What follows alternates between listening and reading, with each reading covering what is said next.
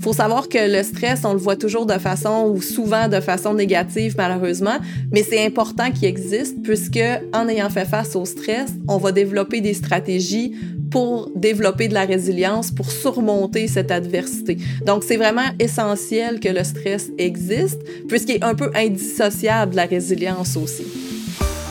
Le cerveau est un espace de découverte et chacune de ces découvertes ouvre la voie à une amélioration de la qualité de vie et parfois même à une guérison. Le cerveau, c'est moi, le nouveau balado de la Fondation Brain Canada. Explorons ensemble cet espace grâce à des chercheurs passionnés par leurs travaux. Bonjour, je m'appelle Caroline Ménard, professeure au département de psychiatrie et neurosciences de la faculté de médecine de l'Université Laval et chercheuse au Centre de recherche cerveau. Dans mon parcours, j'ai commencé à m'intéresser à la science quand j'étais encore toute jeune. Donc, été membre du club des débrouillards. J'ai participé à des camps d'été aussi. Et euh, au cours de mes études graduées, mon premier amour, ça a été la recherche sur la mémoire. Mais j'ai commencé à m'intéresser plus à la santé mentale, les effets du stress lors de mon premier postdoctorat à l'hôpital Douglas, qui est affilié avec l'université McGill, où là, j'étais vraiment dans un environnement, là, euh, un hôpital en santé mentale qui m'a attiré dans les neurosciences en premier lieu, c'est vraiment la complexité du cerveau. C'est un organe qui gère que ce soit l'ensemble du corps, les émotions, justement la réponse au stress. Donc c'est vraiment ce qui m'a attiré, essayer de mieux comprendre cette complexité et comment tout s'organise et se gère. Grâce au financement de Brain Canada, la docteure Caroline Ménard et son équipe ont pu sortir des sentiers battus et explorer de nouvelles avenues.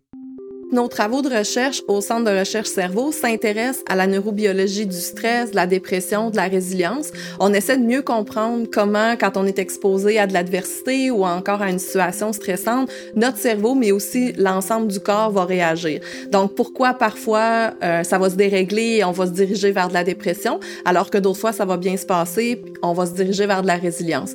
Donc, on fait ça à plusieurs niveaux. Évidemment, le cerveau qui va être un, un régulateur de l'ensemble des réactions, mais on s'intéresse aussi à d'autres systèmes, notamment le système immunitaire, les barrières qui nous protègent, donc la barrière qui protège le cerveau. On a une barrière aussi au niveau intestinal parce qu'il faut savoir qu'on a un microbiome qui est constitué de plein de petits organismes dans notre intestin. Et donc, comment tous ces, ces systèmes-là interagissent entre eux pour euh, réagir face au stress. Donc, les fruits de cette recherche, le but ultime est destiné à deux grands aspects. D'abord, le traitement, mais aussi la prévention de la dépression. Quand on pense aujourd'hui, en 2022, on fait encore le diagnostic de la dépression avec des questionnaires. On n'a pas de biomarqueur, donc une molécule qu'on pourrait, par exemple, mesurer dans le sang, qui pourrait nous dire, OK, on s'en va vers de la dépression, un peu comme on peut le faire avec le cancer, avec certains marqueurs, par exemple, génétiques. Donc, est-ce qu'on peut trouver des biomarqueurs qui pourraient nous aider pour le diagnostic, pour aider les cliniciens aussi au choix de traitement?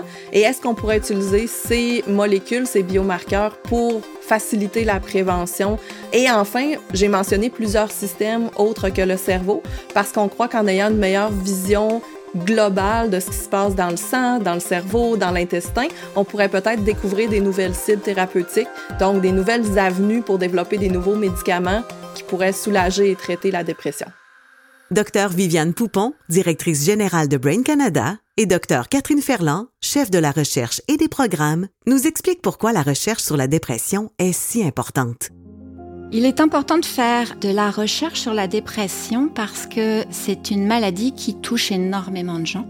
Une personne sur quatre au, Canada va à un moment de sa vie développer un épisode de dépression suffisamment intense pour qu'elle ait besoin d'aller chercher un traitement, d'aller chercher de l'aide. Et parfois, chez certaines personnes, c'est plus qu'un épisode de dépression qui va arriver au cours de la vie. Et si la dépression s'installe, si elle devient chronique, ben, il va y avoir vraiment des effets négatifs sur la capacité de la personne à travailler, sur sa famille. Et dans certains cas, ça peut mener à des idées suicidaires. Donc, il y a une partie de la population qui se retrouve vraiment à risque de pensée suicidaire. Donc, essayer de, de comprendre, encore une fois, c'est pas tout le monde qui développe une dépression. Donc c'est important de comprendre pourquoi certaines personnes sont plus susceptibles que d'autres. Est-ce qu'il y a une manière de le prédire? Et surtout, comment bien traiter la dépression? Parce qu'il y a des traitements qui sont disponibles, mais on peut toujours les améliorer et la recherche peut aider à les améliorer. C'est important de poursuivre la recherche sur la dépression parce que c'est vraiment un enjeu d'actualité en ce moment. On, l'a vécu, c'est pas c'est pas un secret pour personne. Les, les, effets de la pandémie ont vraiment amplifié l'élément euh, dépression, donc le développement euh, de l'anxiété qui peut mener à de la dépression. Donc c'est un enjeu et c'est quand même une pathologie silencieuse. Donc de s'y attarder d'une façon approfondie, euh, c'est nécessaire. Pour mieux comprendre les travaux de recherche de la Dr Ménard, prenons le temps de définir quelques concepts comme le stress, la dépression et la résilience. D'abord, c'est important d'avoir une définition de c'est quoi le stress. Le stress, c'est une réaction physique. Notre cerveau va contrôler une réaction face à de l'adversité pour nous permettre de faire face à la crise, de réagir face à la crise. Donc, quand on pense au stress, souvent, notre cœur va s'emballer, notre respiration va s'accélérer, on va avoir les mains moites. Parfois, on va même avoir des papillons dans l'estomac. C'est important de faire la différence entre un stress aigu ou un stress chronique. Donc, un exemple de stress aigu, ça peut être si on est pris dans le trafic, on a un rendez-vous qui s'en vient, on on commence à sentir le stress monter, on a les mains moites, mais quand on va arriver à notre rendez-vous, le stress va diminuer. Donc, c'est quand même court dans le temps, c'est bien défini, puis on a un certain contrôle. Un autre exemple, ça pourrait être si on donne une présentation orale, généralement, on a une idée de combien de temps ça va durer, combien de personnes vont être présentes. Encore une fois, on a un contrôle sur la situation. Par contre, quand on pense au stress chronique, ça va être un stress qu'on a moins de contrôle et qui va être sur une longue durée. La COVID, malheureusement, en est un bon exemple. Depuis deux ans, on voit des vagues de COVID, on ne sait pas quand ça va se terminer. D'autres exemples, ça pourrait être l'intimidation sociale. On ne sait pas quand notre intimidateur va faire une action qui va, nous stresser. Et enfin, par exemple, la perte d'un proche. Euh, on va vivre des grosses émotions. On ne sait pas combien de temps ça va prendre avant de récupérer des grosses émotions. Donc, faut faire la différence stress aigu, stress chronique. Ce qui est plus dangereux, c'est vraiment le stress chronique. Si on parle de stress, on va souvent faire un lien avec la dépression. Faut savoir que le stress, c'est le principal facteur environnemental de devenir déprimé.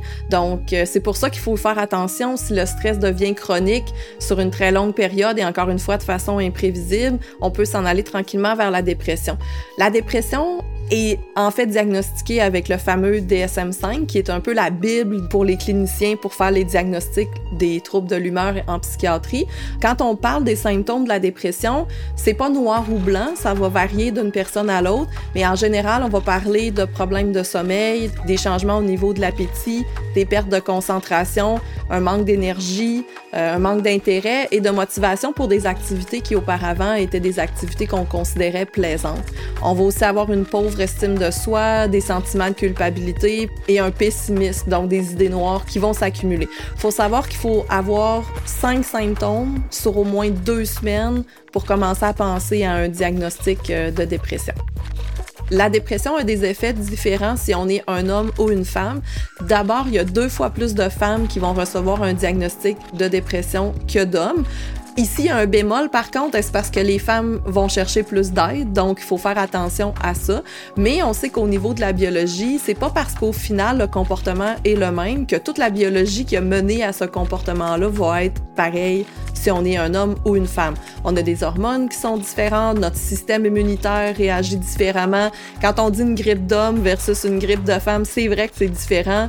Il y a tous ces aspects-là à prendre en ligne de compte. Aussi, les femmes et les hommes rapportent pas les mêmes symptômes généralement. Souvent, les femmes vont vivre de l'anxiété, une perte d'estime d'elles-mêmes, alors que les hommes vont parfois avoir plus de colère, vont aller vers des comportements un peu d'abus, comme par exemple avec l'alcool ou avec le jeu. Donc, les effets de la dépression en général semblent être différents. C'est pour ça que c'est vraiment important de tenir compte dans la recherche des deux sexes, donc inclure dans les modèles animaux, mais aussi dans les études chez des individus, des hommes et des femmes. Malheureusement, encore aujourd'hui, en 2022, il y a des fausses idées qui circulent à propos de la dépression. On peut penser au fait notamment de croire que quelqu'un qui est déprimé est faible. Il faut surtout pas hésiter à aller chercher de l'aide. Ça n'a rien à voir avec euh, révéler une faiblesse. C'est quelque chose qui est essentiel. La dépression, c'est pas un signe de faiblesse. Au contraire, aller chercher de l'aide, ça prend du courage. Et souvent, il faut pas attendre trop longtemps avant d'aller chercher de l'aide. Il faut y aller plus tôt que tard pour pas se rendre à un, niveau où là, on va passer de l'autre côté et ça va être difficile de revenir euh, en arrière.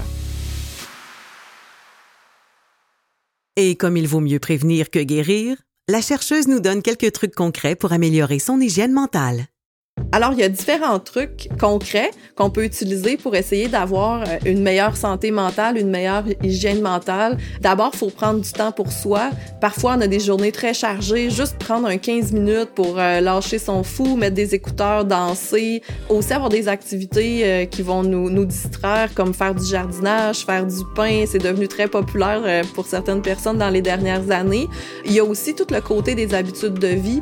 Essayer de faire de l'exercice, sortir, aller, euh, moi j'aime bien faire du ski ou faire du tennis, donc être à l'extérieur, prendre du soleil. Euh, il y a aussi le volet de l'alimentation.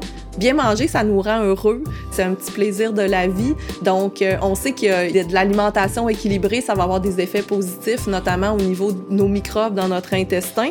C'est pas seulement au niveau de notre cerveau que ça va nous rendre heureux, mais même notre corps en général va en bénéficier.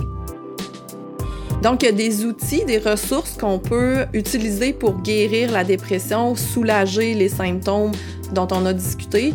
Il y a entre autres la psychothérapie, donc pas hésiter à aller chercher de l'aide, à aller euh, rencontrer un psychologue si on a besoin d'aide. Si on est rendu un peu plus loin, ça se peut qu'on ait besoin de médicaments, donc d'avoir une prescription de rencontrer un professionnel qui va euh, nous prescrire un antidépresseur. Il faut savoir qu'il y a des antidépresseurs qui marchent très bien. Euh, il y a des gens qui répondent rapidement.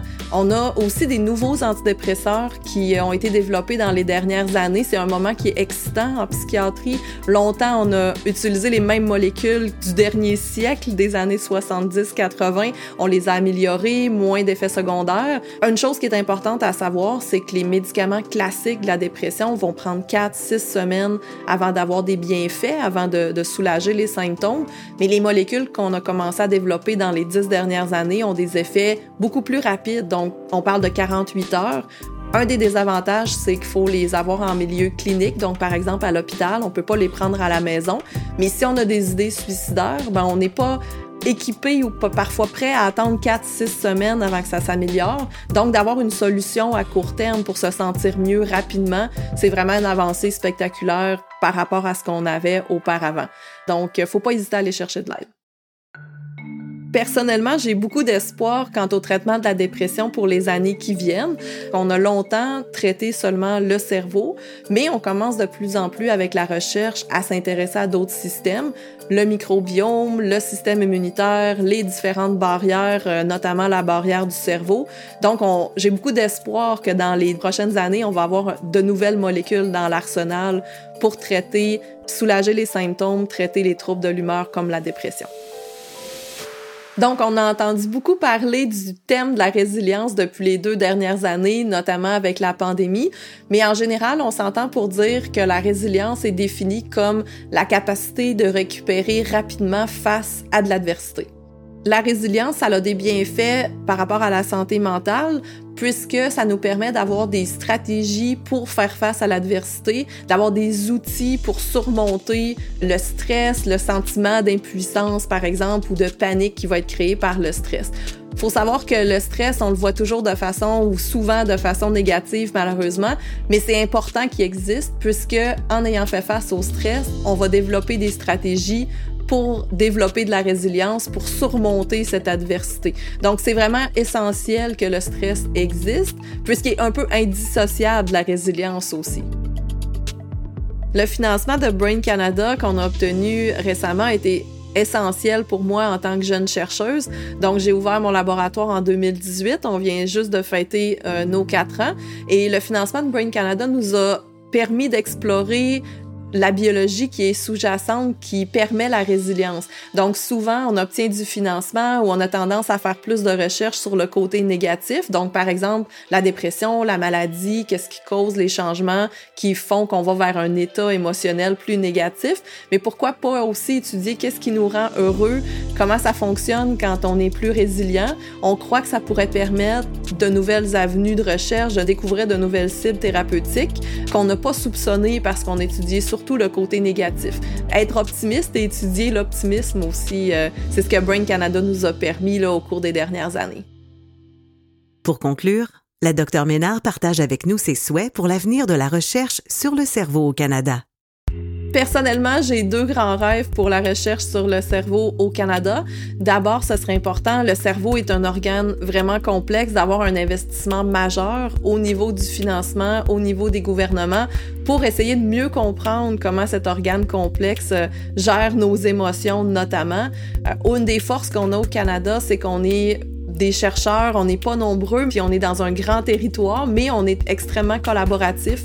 Il y a énormément de collaboration entre les différentes équipes de recherche, les chercheurs, les étudiants, mais aussi avec les communautés, notamment les gens qui vivent, qui ont vécu ou qui vivent des maladies qui touchent au cerveau, d'avoir une initiative au niveau du financement pour pousser la recherche encore plus loin en créant des liens entre tous ces gens-là.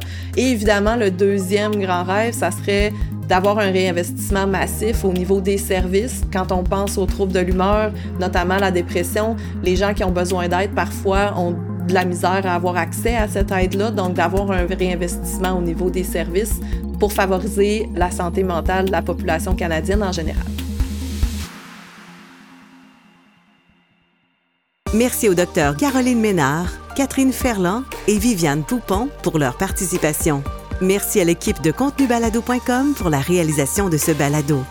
Pour en savoir davantage sur la Fondation Brain Canada, écoutez les autres épisodes en visitant notre page Facebook ou notre site web à braincanada.ca.